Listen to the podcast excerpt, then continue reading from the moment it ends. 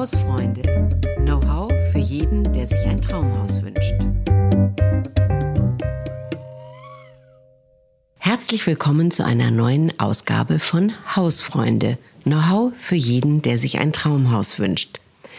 Wir haben heute ein ganz, ganz wichtiges Thema. Denn wenn Sie ein Traumhaus haben, dann wollen Sie es auch behalten. Es soll heil bleiben. Und wenn etwas passiert, wie ein Brand, eine Überschwemmung, dann soll es versichert sein. Deshalb geht es heute um den Versicherungsschutz für die eigenen vier Wände. Jeder stellt sich wahrscheinlich die Frage, welche Versicherung ist denn überhaupt wichtig? Es gibt ja nun viele und die kosten auch was, da muss man für bezahlen. Und deshalb will man nur die eigentlich, die man wirklich braucht. Und vor allem will man natürlich existenzbedrohende Risiken absichern. Und ich habe natürlich, Sie ahnen es, eine Expertin heute hier. Die Claudia Raupach ist Ressortleiterin hier bei Das Haus, von der Zeitschrift Das Haus, Ressortleitung Geld und Recht und kennt sich ganz, ganz gut aus mit Versicherungsschutz. Das ist wirklich kein einfaches Thema. Sie kennen wahrscheinlich alle Spezialisten, Versicherungsagenten, die Ihnen natürlich auch helfen können. Wir wollen Ihnen heute zusammen mal einen Überblick geben über den Versicherungsschutz für die eigenen vier Wände. Hallo Claudia, grüß dich. Hallo Gabi, ich freue mich, dass ich dabei sein darf. Ja, also wir haben uns um das Thema ein bisschen lange gedrückt, weil es wirklich, ähm, naja, natürlich auch ein sperriges Thema ist, aber wir alle haben natürlich ähm, erleben müssen, wie wichtig diese Themen sind. Sie erinnern sich an die Überschwemmungen im Ahrtal in mehreren Regionen in Deutschland und da war die Frage ganz schnell da welchen Versicherungsschutz habe ich denn überhaupt? Deshalb glaube ich, dass dieses Thema uns alle mehr denn je interessiert. Mm, es gibt ja so eine Wohngebäudeversicherung. Das ist doch, glaube ich, ein Muss, Claudia. Die muss man haben. Also ein Muss ist sie, ja. Also jeder Eigentümer oder private Eigentümer braucht sie. Es ist keine gesetzliche Verpflichtung, die zu haben. Aber trotzdem kommt man eigentlich nicht drum rum. Es gibt so ein bisschen eine Ausnahme, also wenn man in einer Wohnungseigentümergemeinschaft ist, dann ist ein angemessener Versicherungsschutz vorgeschrieben, für den Eigenheimbesitzer nicht. Trotzdem okay. ist einfach, äh, wenn an der Immobilie was ist, ist die Existenz bedroht, deswegen sollte man diese Gefahr absichern. Also Wohngebäudeversicherung, was ist denn da alles versichert? Grundsätzlich ähm, geht es um die Schäden an einer Immobilie, an Einbauten, an Anbauten, alles, was fest mit der Immobilie verbunden ist. Fenstertüren, Treppen sind da mit dabei. Dach. Dach, genau.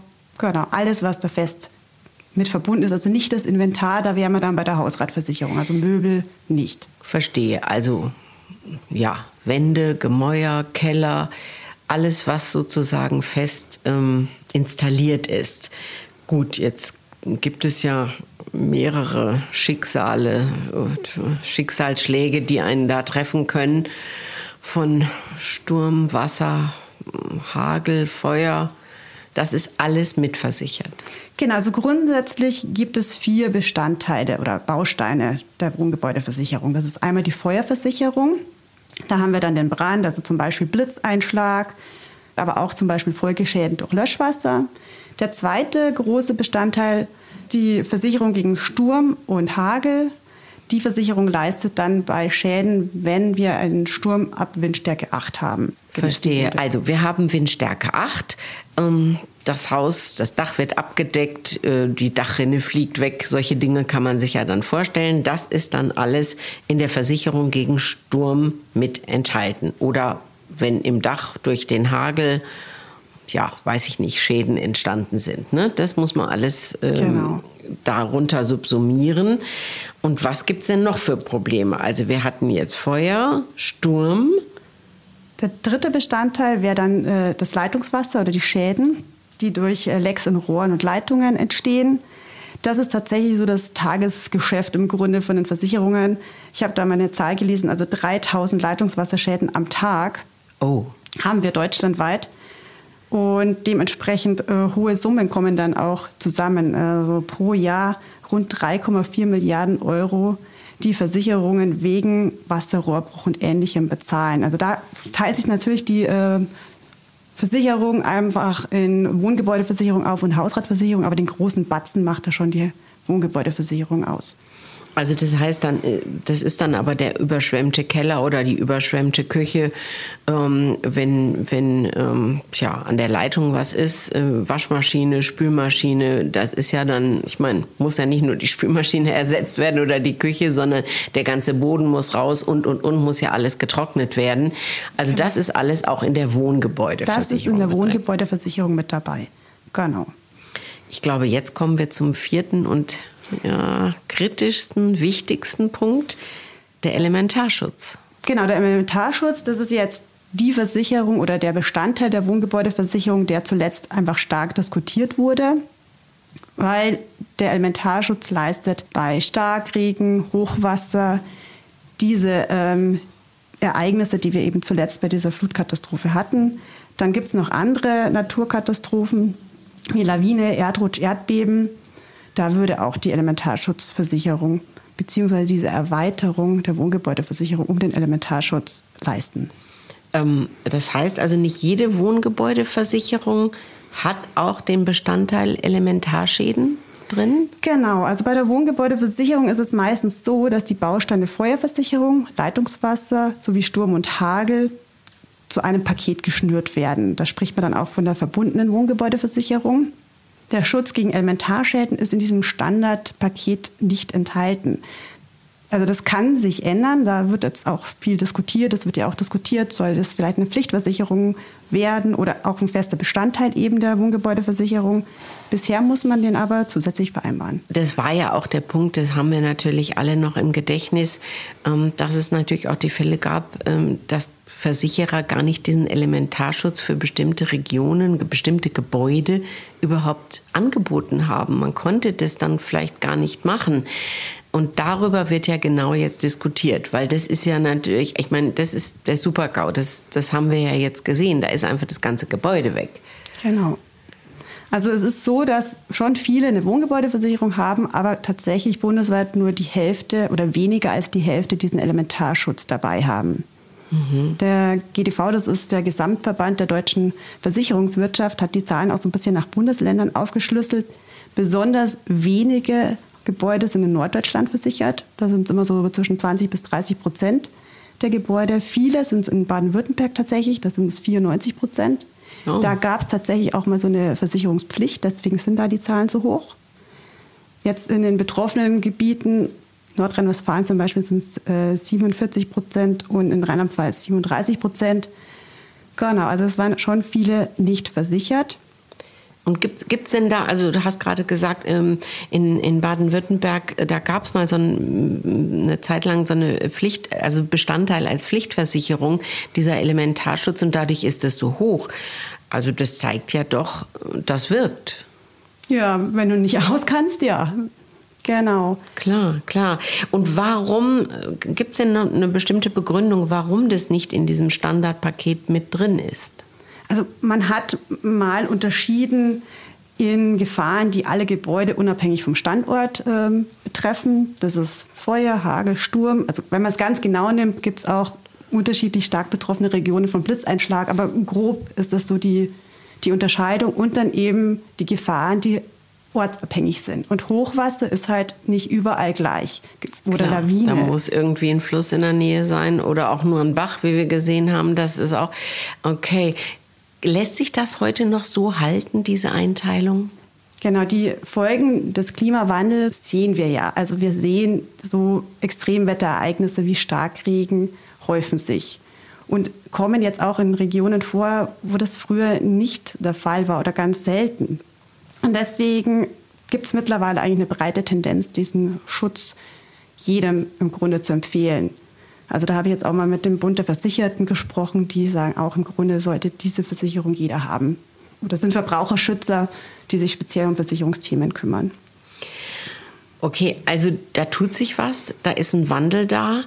Das heißt aber auch ähm, für mich, wenn ich jetzt ähm, der Versicherte bin oder eine Versicherung habe, ich muss mich da noch mal äh, ja schlau machen und muss auch noch mal vielleicht lesen, was habe ich denn eigentlich?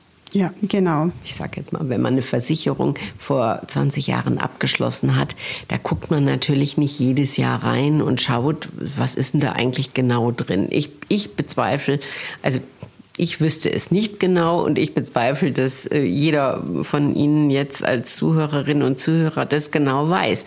Das heißt aber, man kann so ein Ereignis, so tragisch es ist, auch zum Anlass nehmen, wirklich mal die Versicherungsakte, den Aktenordner aus dem Schrank zu holen und wirklich auch das Kleingedruckte zu lesen.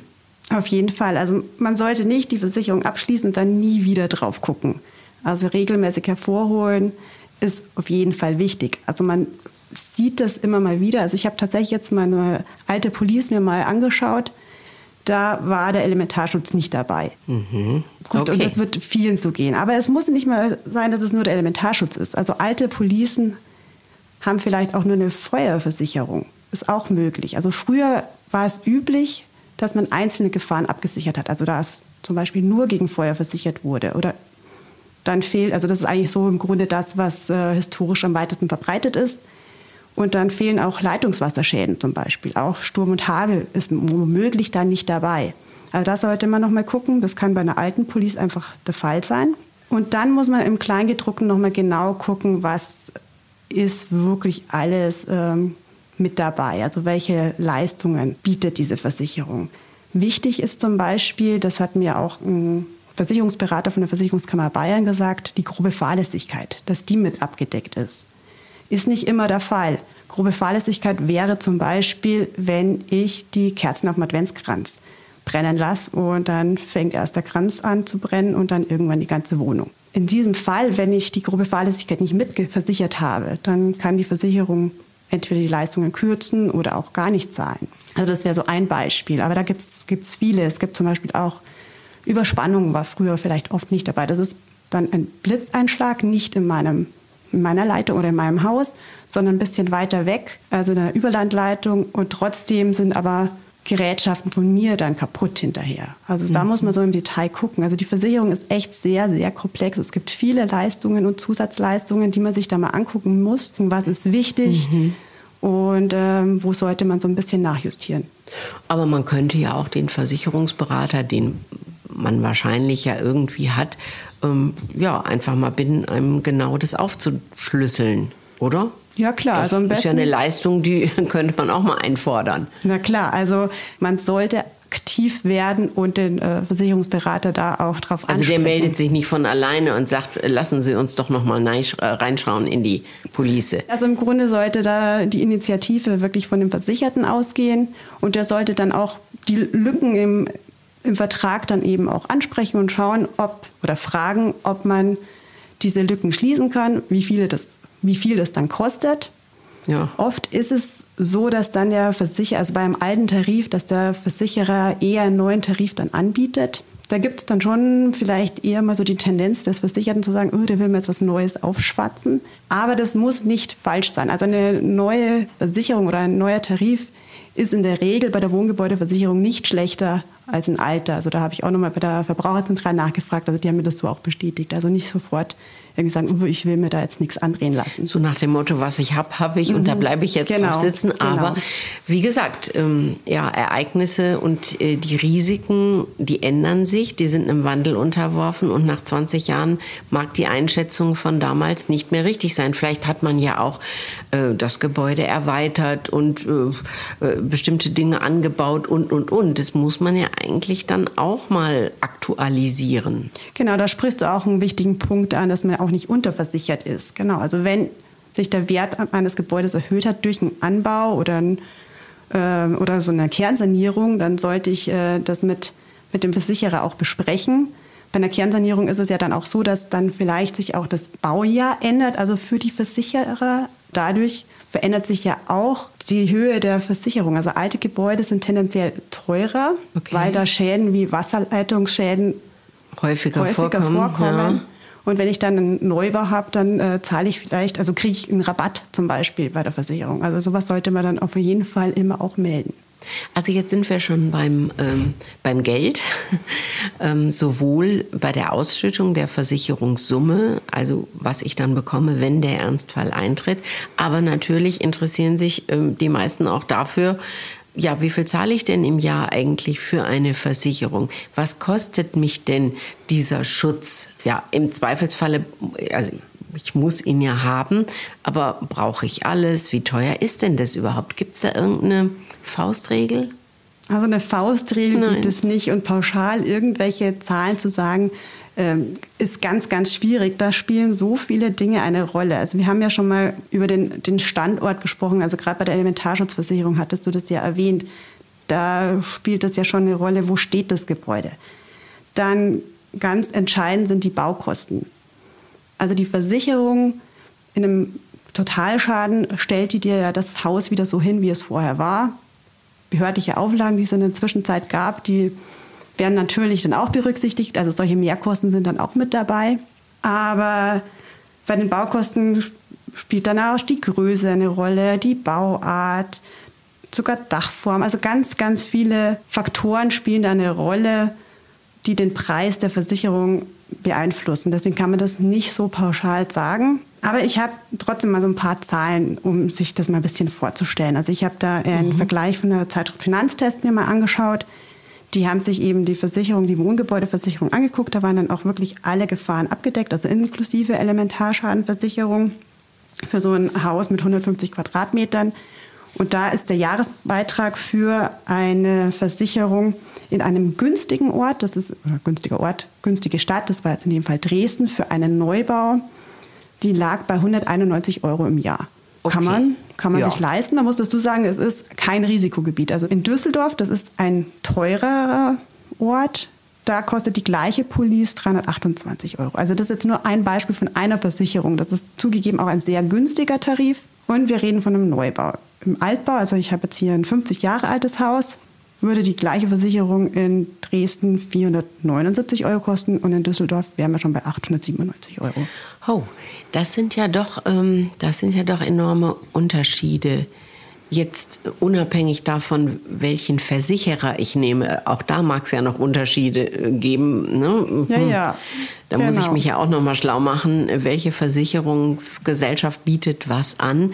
Ähm, aber jetzt alleine der Standort, das Baujahr, das macht schon solche Unterschiede aus. Genau, und wenn wir jetzt bei der Elementarschutzversicherung sind, da spielt dann der, der Standard nur noch extrem große Rolle.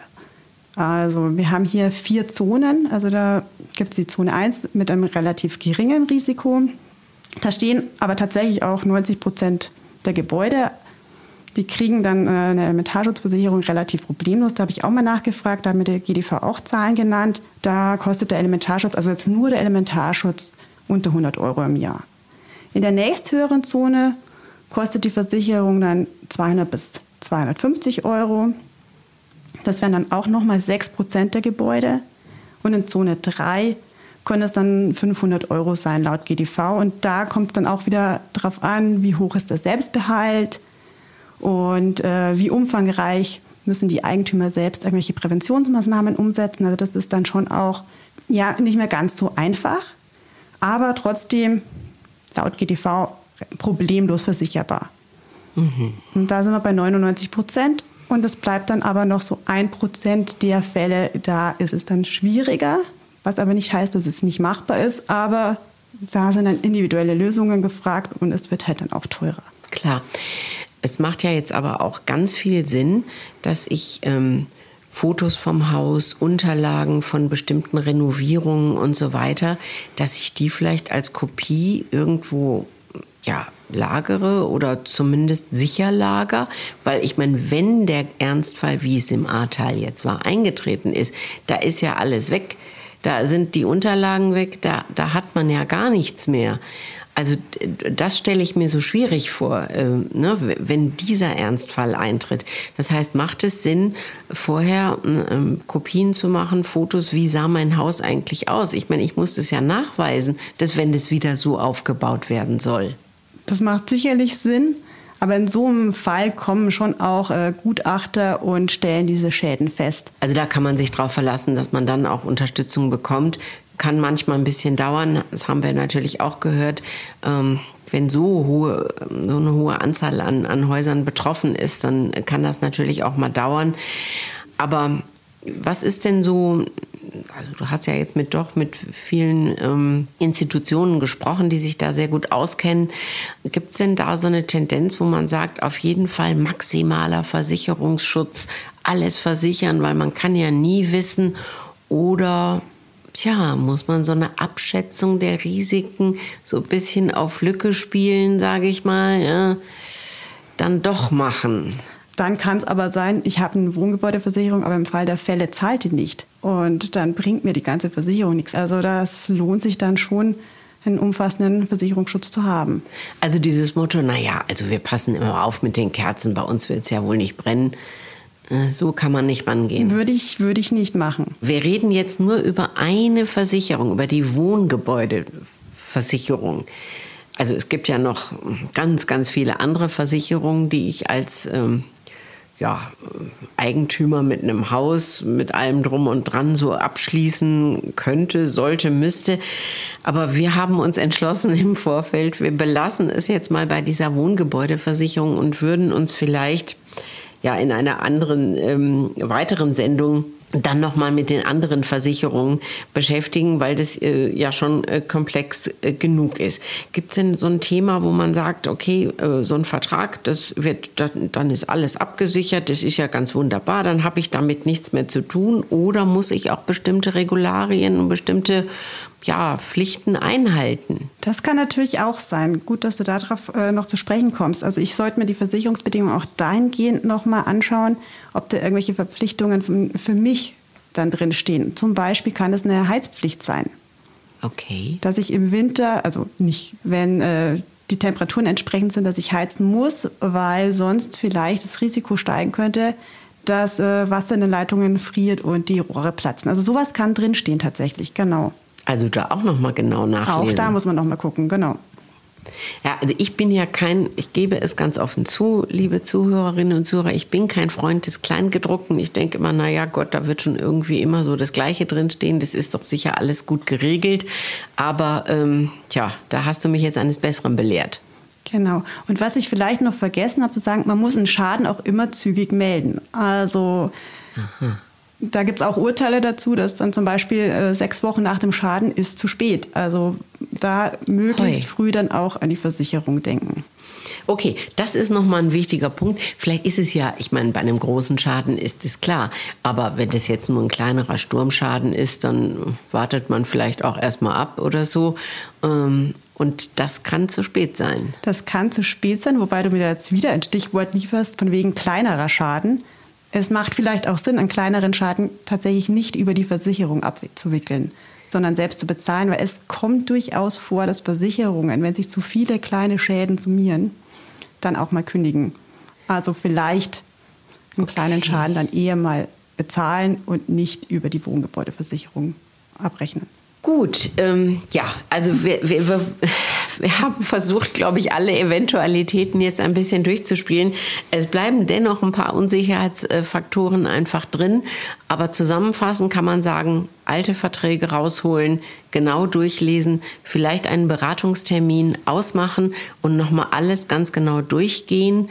Ähm, ja, und vielleicht auch den Gedanken zulassen, dass Risiken steigen und es mich eben auch mal treffen kann. Und äh, also ich bin ja immer so, ach na, also das passiert mir doch nicht. Naja, ähm, da wird man unter Umständen eines Besseren belehrt und insofern glaube ich, ist der Ratschlag schon richtig. Ich denke auch. Gut, dann ähm, haben wir noch etwas vergessen, Claudia. Gibt es noch einen Punkt, den wir noch nicht angesprochen haben bei dieser Wohngebäudeversicherung? Ich denke, dass das das Wichtigste war. Natürlich gibt es immer noch irgendwas, was man noch erwähnen könnte, aber mir fällt jetzt spontan auch nichts dazu ein. Ah, ich hätte doch, jetzt fällt mir doch noch eine Frage ein. Das heißt, ähm, du hast ja vorhin gesagt, natürlich, der Standort ist wichtig, ne, wo mein Haus ist, aber das heißt jetzt ähm, nicht, ja, also Dresden ist so und so, sondern äh, da, da kann es Unterschiede, äh, also wenn der Nachbar so und so ist, ja, äh, 20 Meter weiter, kann das bei mir schon anders sein. Also da muss man sehr genau die Lage checken. Das stimmt, genau. Also es kann wirklich äh, in der gleichen Straße die Hausnummer 1 anders bewertet werden als die Hausnummer 100 zum Beispiel. Da hast du recht. Also kann man sich nicht drauf verlassen, wenn es beim Nachbarn so ist oder bei Freunden die Straße runter, wird es bei mir auch so sein. Genau. Also auch da genau hingucken. Ja, vielen, vielen Dank. Ähm, viele Informationen. Sie können das natürlich nachlesen in den Show Notes nochmal. Und Sie können uns auch, wenn Sie Fragen haben, gerne, gerne schreiben. Claudia Raupach ähm, beantwortet diese Fragen gerne. Ja. Und schreiben Sie uns doch dann bitte unter hausfreunde.haus.de.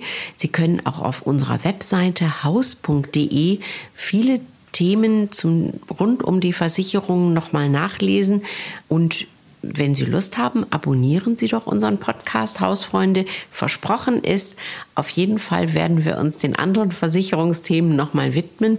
Dieses war ähm, der Bereich Wohngebäudeversicherung komplex genug, meine ich. Und auf damit jeden Fall, genau.